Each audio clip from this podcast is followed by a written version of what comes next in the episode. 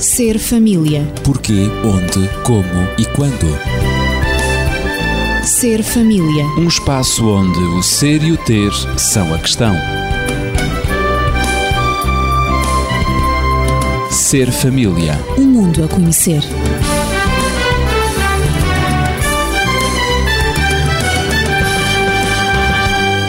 Desejamos agradecer a todos aqueles que nos têm contactado, colocando questões, dúvidas e fazendo comentários e mesmo sugestões.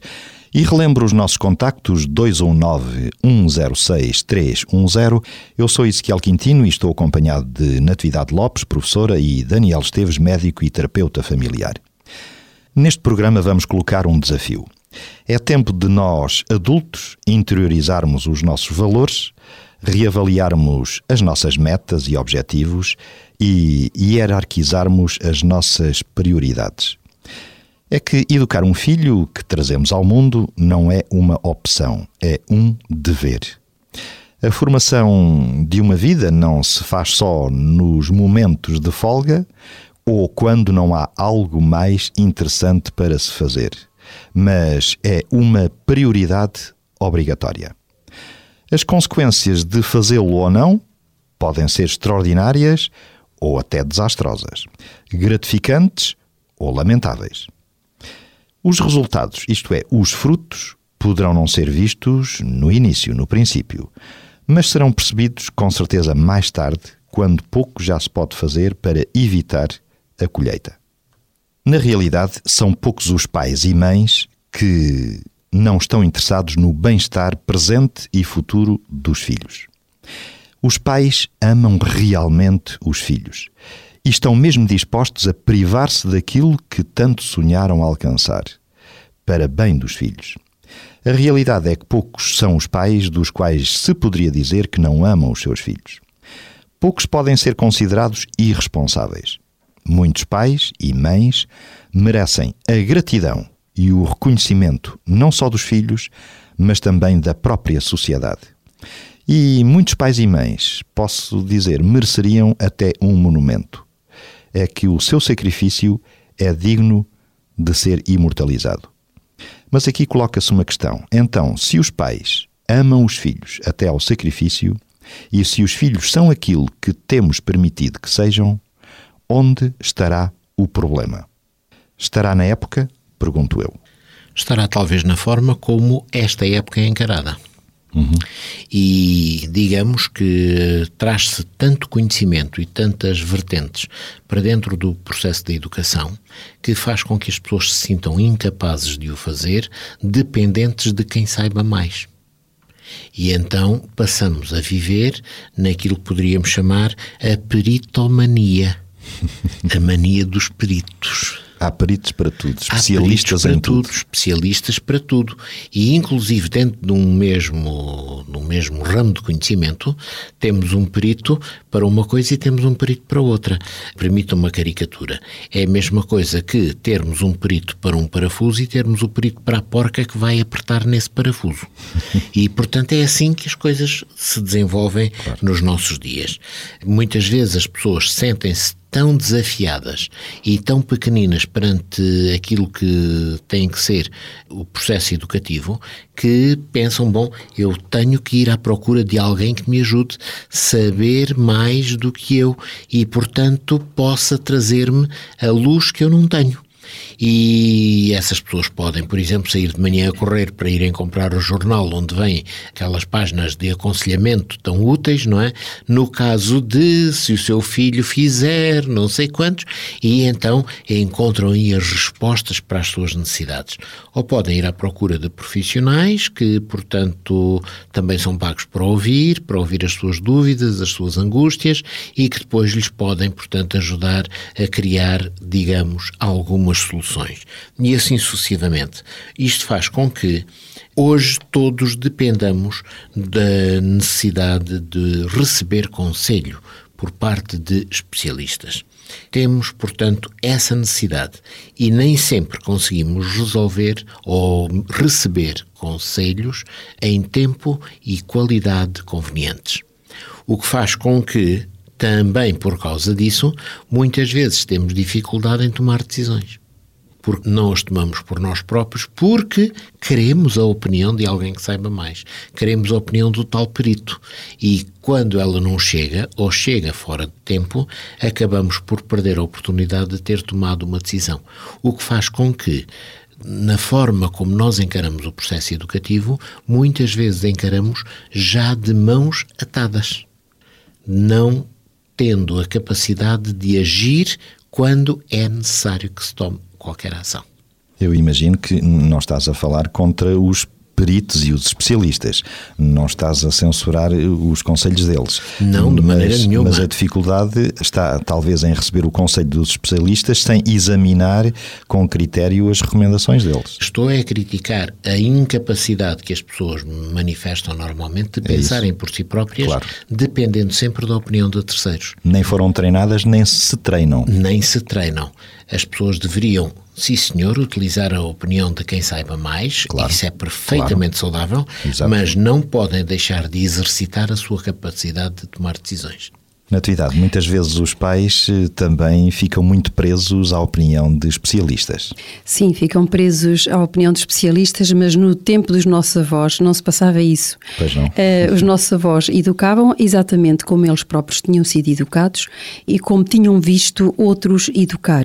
Apenas Eh, empiricamente. Apenas empiricamente. Eh, Portanto, Por recorriam tradição. à sabedoria popular ou então recorriam à própria universidade da vida e assim educavam os seus filhos. É evidente que muitos erros foram cometidos na educação e os resultados ainda hoje podem ser vistos através da história de muitos adultos que, no fundo, foram delinquentes eh, em jovens e que agora tiveram comportamentos e atitudes que muito prejudicaram a sociedade. E para evitar tudo isso, surgiram os especialistas e surgiram estudos sobre os modelos de educação, finalmente, como é que se deve educar, porque é uma tarefa cada vez mais difícil e à medida que a sociedade se vai tornando cada vez mais complexa, o ambiente em que as crianças nascem e são educadas e criadas cada vez é mais adverso a uma educação pacífica, a uma educação humanizante, não é? Como falámos também no último programa, que suavize a existência humana, que seja empática, solidária, etc., porque de facto é um ambiente muitas vezes agressivo ao próprio processo de desenvolvimento dos filhos e assim há necessidade de recorrer a especialistas, porque eles existem. O que eu gostaria de salientar, eh, o Daniel já falou na incapacidade de pensar muitas vezes, de equacionar os conselhos e os modelos de educação que são seguidos pelos pais e os conselhos que são dados, e eu falaria também de que não há mal algum em recorrer a especialistas e tem mesmo que ser, não é? Existem os pedopsiquiatras, existe- existem os psiquiatras infantis, os pedagogos, os próprios professores também, educadores que podem aconselhar as mães e os pais nessa tarefa da educação. Existem também palestras, seminários, muitos livros sobre educação e muitos deles, alguns deles muito bons também, mas, no entanto, há que aferir todas essas orientações pelos valores pessoais de cada família, de cada pai, de cada mãe. Quais são os meus valores? Se essas orientações na educação dos meus filhos colidem com os meus valores, com os meus princípios, com o meu caráter, com a minha própria personalidade como educador, como pai, como mãe, eu não os posso aceitar. Não se adequam ao meu modelo. Eu não posso seguir certas orientações que são dadas porque chocam com a minha própria personalidade, com aquilo que eu penso sobre a educação do meu filho, da minha filha. E se os educadores têm valores espirituais, então devem procurar um modelo que seja um modelo absoluto, um modelo seguro, em que se possam basear, em que possam basear a educação dos seus filhos e não seguir apenas as opiniões humanas, mas também buscar a opinião divina. Exatamente, tocaste num ponto que estava a- pensar também, num contexto judaico-cristão, poderíamos dizer que um ponto de referência seguro para basear teorias de educação pode ser também a própria palavra de Deus, eh, mais vulgarmente a Bíblia, que não é um manual de educação infantil, eh, Sem por dúvida, essência, sem dúvida, mas não. contém Mas elementos, uhum. princípios E básicos, padrões educativos. padrões e eu princípios diria- básicos que que se aplicam não só à educação, como a todo o estilo de vida. Uhum. E, portanto, com base nesses princípios, pode construir-se teorias extremamente válidas, aplicáveis à nossa realidade no contexto de hoje. Uhum. Não é? Sem dúvida. Eu penso que e era o que eu ia para dizer, penso que nós poderíamos fazer um programa sobre os estilos de educação mesmo que são indicados na Bíblia. E sim, esses, é uma sugestão. Esses, sim. Já uh, ouvintes nos têm colocado uh essa sugestão. Como educar, digamos, nos princípios cristãos, como educar os é filhos um tema interessante. sob o, os princípios bíblicos, os princípios cristãos.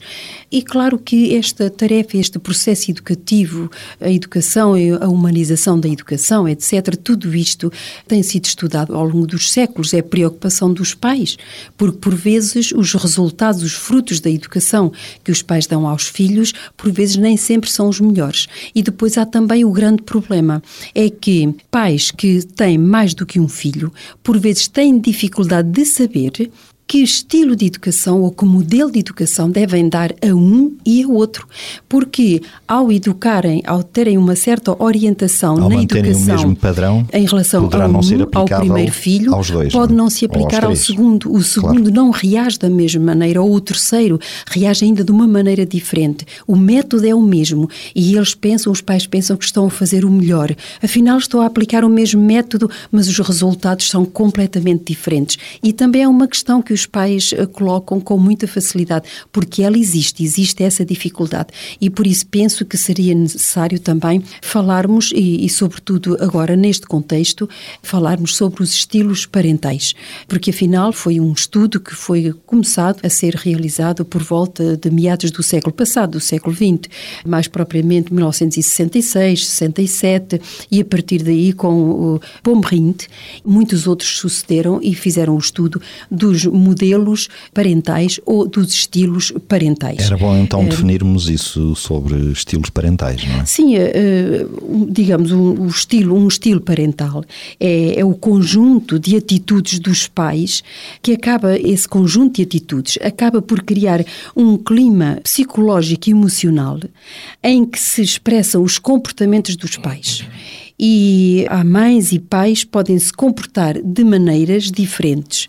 E, portanto, os estilos parentais incluem as práticas que os pais executam ou digamos que elas preferem na educação dos seus filhos. Como, por exemplo, uns preferem educar através do elogio para estimular, para apoiar aquilo que os filhos fazem de bem.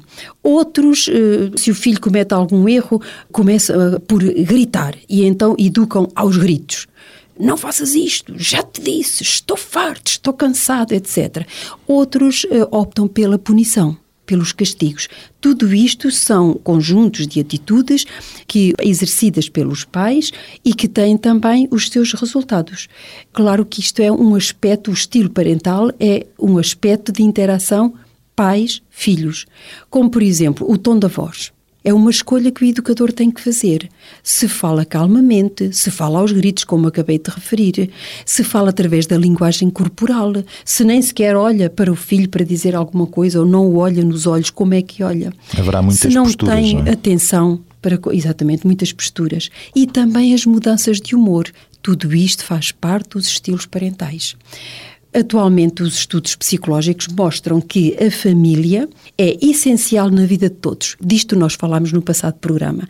Mas a própria família pode determinar aspectos de proteção, aspectos de envolvimento, de afeto, pode ter regras claras, pode ter uma capacidade de questionar as atitudes e comportamentos dos filhos, perguntar por que razão é que fizeste e agora o que é que vais fazer, etc., em vez de dar respostas, não é?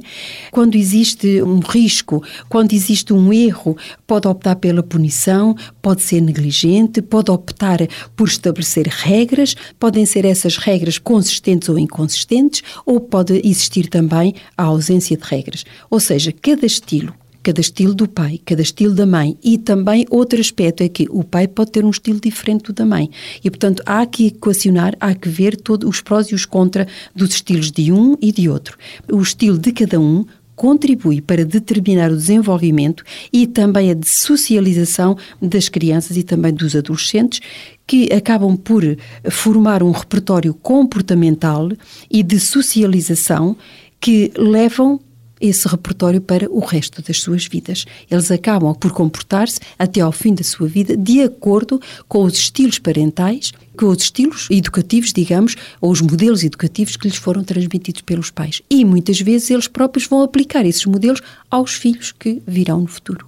Então, Daniel, estes estilos eh, parentais têm também muito a ver com o tipo de família que se apresenta, não é? E, e que vai desenvolvendo. As famílias decorrem daquilo que são os estilos parentais. Claro. Portanto, claro. esse é um aspecto. Eu gostaria de trazer para, digamos, a nossa reflexão o estilo, ou os vários estilos, a classificação, melhor dizendo, que Cantor e Lair trouxeram, portanto, e que publicaram. Dois especialistas. Exatamente. E eles então apresentam que o primeiro estilo eh, seria um tipo fechado.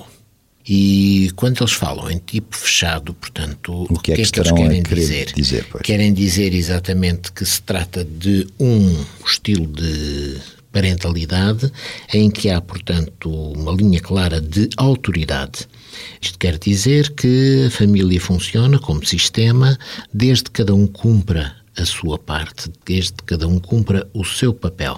A autoridade está bem definida. A é? autoridade está muito bem definida, é bem clara, a autoridade pertence aos pais, é a autoridade não visa, portanto, satisfazer as necessidades da criança, a autoridade visa salvaguardar o funcionamento do sistema família.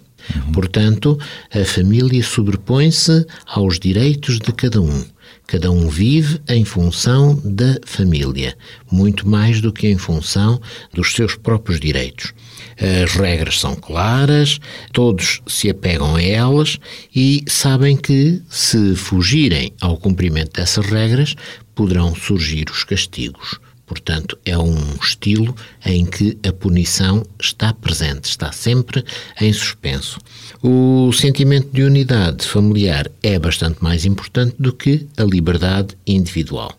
Portanto, neste estilo de família há duas coisas que são muito, muito vincadas, que é a lealdade de cada um dos membros à família e seria também a responsabilidade de cada um dos membros para com a família. Portanto, lealdade em que cada um se compromete especificamente e em todas as circunstâncias a defender a família. E responsabilidade, cada um compromete-se a dar à família o melhor de si mesmo. Portanto, este é, digamos, um estilo fechado de família. Depois temos um tipo aberto, em que, portanto, eles dizem que a liberdade individual é a mais valorizada. Uhum. Portanto, será o oposto do será primeiro. o oposto do primeiro. Enfim, as decisões são tomadas democraticamente, há negociação para ultrapassar os desacertos, todos têm o direito de falar, de opinar, enfim, apesar de existirem regras e de se esperar que elas sejam obedecidas, dá-se muito mais importância à liberdade individual e à responsabilidade, porque considera-se que, de acordo com as circunstâncias, cada regra tem direito a ter exceções. E daí decorre, digamos, aquele, aquele ditado: não há regra sem exceção, não é? Portanto, o que mais caracteriza este tipo de organização familiar é o respeito muito mais acentuado pelos direitos individuais, a cooperação e a negociação perante, portanto, uma comunicação aberta e respeitosa. Portanto, uh, na atividade, Daniel. o Daniel já falou em dois uh, sim, modelos sim. familiares, não é? O fechado e o aberto. E tu tens outros. O terceiro que ele aponta, o que eles apontam, o cantor Hilaire, é o randômico ou então aleatório. E eu devo dizer que este conheço muitas famílias contemporâneas que utilizam exatamente este modelo de educação, este estilo, aleatório. este estilo parental aleatório. Neste tipo de família, a liberdade individual, tal como no, no aberto também, é aberta, mas muito mais aberta e mais promovida do que no modelo anterior. O lema é: cada um é como quiser ser. Imagina. Aqui o indivíduo considera-se mais importante do, do, que o grupo. Cada um é livre para tomar as suas próprias decisões e fazer o que melhor lhe pareça. pareça. A tal ponto que muitas vezes a família Há uma independência parece... total do indivíduo. Exato, eh, há uma independência tão total, tão vincada, que parece que o lar não é uma família. Estou a imaginar. Não há horário, Exato. não há regras que sejam aplicadas para todos. Cada um sai, entra à hora que quer.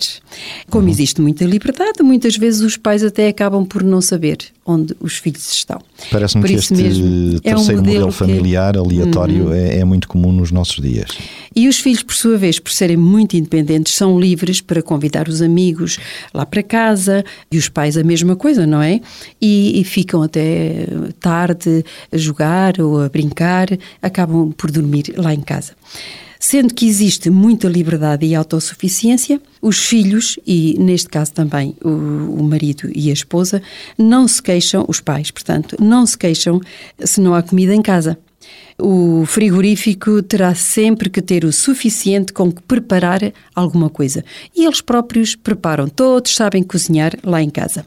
Como não compartilham nem horário, nem um local próprio para comer, porque cada um nem sai ao entrar a sua hora e come à hora também que quiser, geralmente também não compartilham. Não o período de férias. Vão de férias, cada um para o seu lado e no momento também em que quiserem. É neste tipo de família que são valorizadas a liberdade e a espontaneidade. A liberdade e a espontaneidade são boas, não é? Mas Sim, levadas a este eh, extremo, provavelmente. Levadas a extremo, sem uh, dúvida nenhuma. A, a liberdade familiar... total, digamos. A liberdade total, que no fundo é uma libertinagem, não é? Porque não tem em conta o outro, a existência do outro. Não é? Eu ia dizer que a unidade familiar não é desenvolvida. Não é desenvolvida. Não pode ser desenvolvida. Pelo contrário. Pois. Pelo contrário, a desunião aqui é predominante. Os filhos aprendem desde cedo a defender-se por si próprios, tem que ser, a tomar as suas próprias decisões, o que é bom, pensar pela sua própria cabeça e a resolver os seus problemas sem ter que depender do pai também. Há sempre pontos positivos nestes modelos, claro, claro, não é? Evidente. Mas também há muitos negativos e tem que se equacionar. Mas como dissemos, o é? senso de lealdade e unidade familiar quase não existe. Quase não, é? não existe. A solidariedade a mesma claro, coisa, não é? E cada um aprende por si só o que no seu julgamento é bom ou é mau. Portanto, cada um é juiz de si próprio. Daniel, então estes modelos, de facto, alguns são paradoxais, não é? Sim, alguns são um pouco difíceis quase de aceitar. Mas vamos continuar. Temos, portanto, Diana Baumrind, que eh, apresenta, portanto, agora alguns modelos. Apresenta um primeiro modelo que seria o modelo autoritário em que, portanto, existe um controle muito elevado e um baixo apoio dado a cada um dos membros da família. Neste modelo, neste tipo de sistema educativo, o que se encontra é que normalmente as crianças são ensinadas a obedecer muito mais do que a aprenderem a obediência. Isto parece um, um, um contrassenso, não é? Mas eu diria que a obediência em si mesma é um valor. Claro. Portanto, um princípio. Saber obedecer. Exatamente. É um valor. Enquanto que o obedecer é um comportamento. Uhum. Nós obedecemos porque queremos evitar muitas vezes a punição. a punição, obedecemos porque queremos obter vantagens, queremos satisfazer, portanto, determinadas vantagens, ou obedecemos porque é um valor que interiorizamos e que deve, portanto, ser parte da nossa maneira de ser. Obedecemos por convicção. Exatamente. Portanto, aqui temos Há as diferenças, diferenças claro. que podem existir. Ora, dentro de um sistema destes, o que acontece é que as crianças crescem sendo pouco independentes, tendo pouca iniciativa, tendo pouca espontaneidade. Hum. Portanto, nunca puderam exercer essas qualidades, porque a autoridade tutelar era muito forte e daí elas não puderam desenvolver, portanto, estes aspectos. Depois teríamos que dizer que neste tipo de modelo não há, portanto, o levar em consideração as necessidades da criança. Esquecem-se de que as crianças, portanto, são crianças, que as crianças deveriam ter o seu espaço e o seu tempo, e muitas vezes as crianças são tratadas como adultos pequenos e, como tal, incapazes. logo à partida, portanto, é um tratamento negativo. Claro. É um adulto que não é capaz de ser um adulto. Enfim, poderíamos dizer que os detratores deste modelo apontam, e com uma certa razão, que há, portanto, uma falta de aproximação emocional entre pais e filhos. Trata-se, portanto, de uma ausência de calor, de uma ausência de confiança, de uma ausência de intimidade. É, portanto, um tipo de tratamento frio, severo, distante. Depois, Esse é o modelo autoritário. O modelo autoritário. Uhum. Depois teríamos o modelo autoritativo, modelo aberto, ou como outros chamam, com autoridade. E, portanto, é bom que não confundamos. Não há, portanto, as mesmas características que havia no modelo autoritário. Este modelo, não se centralizando nos filhos, considera, no entanto, as suas necessidades. Já se olha para os filhos e já se tenta ver o que é que é o melhor para eles, o que é que eles precisam, enquanto que no anterior não, o que era melhor para a família. Portanto, é um aspecto que é muito, muito interessante. Neste modelo, ensina-se a criança a raciocinar da causa para o efeito, eh, a aprender a tomar decisões, confronta-se a criança com desafios mentais para que ela possa fazer as suas opções, de tal maneira que as crianças são animadas a viverem cordialmente em harmonia com todos aqueles que são diferentes delas e em que se diz a essas crianças desde muito cedo que as suas opiniões são consideradas e que o seu voto também tem muita importância e será considerado ao nível dos outros. Natividade, eh, também creio que te queres referir àquele modelo. Sim, novamente falaste, ao terceiro é? modelo. Ao terceiro, aleatório, não é? Exatamente. Ou, um, permissivo. Não é? Ou permissivo, ou randómico também se pode dizer. Os que praticam este terceiro modelo consideram que ele é útil porque torna as crianças independentes, e permite-lhes desenvolverem as suas capacidades inatas, o que lhes proporciona também o senso de competência e segurança. Até aqui parece que está tudo bem. Isto é o que afirmam os defensores deste modelo e consideram que as pessoas que crescem, que crescem sendo espontâneas, independentes, quando adultas serão indivíduos com alto espírito de empreendedorismo, não é? Que hoje é muito apreciado na, na sociedade, porque não houve limite para a sua iniciativa nem para a sua criatividade. E o mundo não lhes negará, a estes empreendedores, não lhes negará a oportunidade. Em contrapartida, há depois aqueles que não concordam, que discordam com este modelo e que consideram que dos três modelos, ou seja, do modelo autoritário e do modelo autoritativo, este é o mais ameaçador, este o permissivo, é o mais ameaçador para o bem-estar da sociedade, porque carece de uma organização. Tudo isto é bom, ter espírito de iniciativa, ser independente, etc., mas deve ser organizado. E, portanto, também não se adaptam facilmente, essas pessoas que são educadas assim, não se adaptam facilmente ao que está estabelecido pelos outros. Eles pensam que podem conduzir aqueles que não concordam com este modelo acham que essas pessoas educadas assim, essas crianças e jovens educados assim, podem conduzir ao caos e à anarquia. E há estudos feitos também em que eh, personalidades de jovens hoje que se revoltam e que não se submetem precisamente a qualquer tipo de autoridade, quer a autoridade dos pais, quer dos professores, quer também da sociedade e até mesmo dos governos, foram educados exatamente com permissividade, com este tipo, este modelo educativo. Portanto, os não defensores deste modelo de educação consideram também que ele produz indivíduos egoístas e individualistas que não estão facilmente dispostos a sacrificarem-se a bem do interesse ou do bem-estar dos outros. E acrescentam dizendo também que são pessoas que crescem sem qualquer responsabilidade social, que se tornam frias e indiferentes às necessidades dos outros. Claro que este modelo permissivo tem que ser então organizado como dissemos.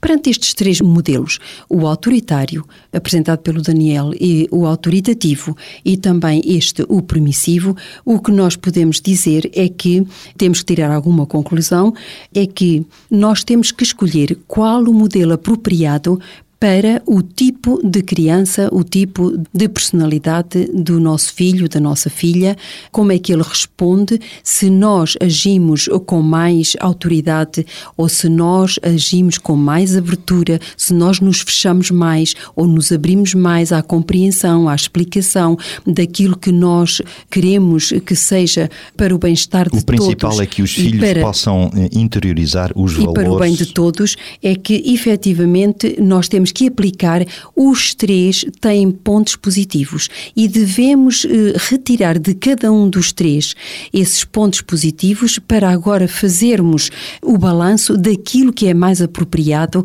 para no nosso contexto uh, o nosso educando, digamos assim. O modelo autoritativo é um, digamos que poderá combinar nesse modelo o que há de melhor tanto no autoritário como no permissivo e vice-versa, o modelo autoritativo. Mas creio que ficar por aqui será também incompleta a nossa explicação e aquilo que claro. nós desejaríamos transmitir ao nosso auditório e seria bom nós voltarmos a estes modelos porque ainda há bastante a dizer e, e talvez tivesse ficado alguma confusão claro. na mente daqueles que nos uh, escutaram. Nas próximas semanas nós voltaremos ao assunto. Que na próxima semana seria bom Esperamos voltarmos os a comentários, sugestões educativos. e dúvidas que nos queira colocar através dos telefones 219 106 310. Seja feliz, em família, em harmonia e amor. Até à próxima semana, se Deus quiser. Ser família. Porquê, onde, como e quando. Ser família. Um espaço onde o ser e o ter são a questão. Ser família. Um mundo a conhecer.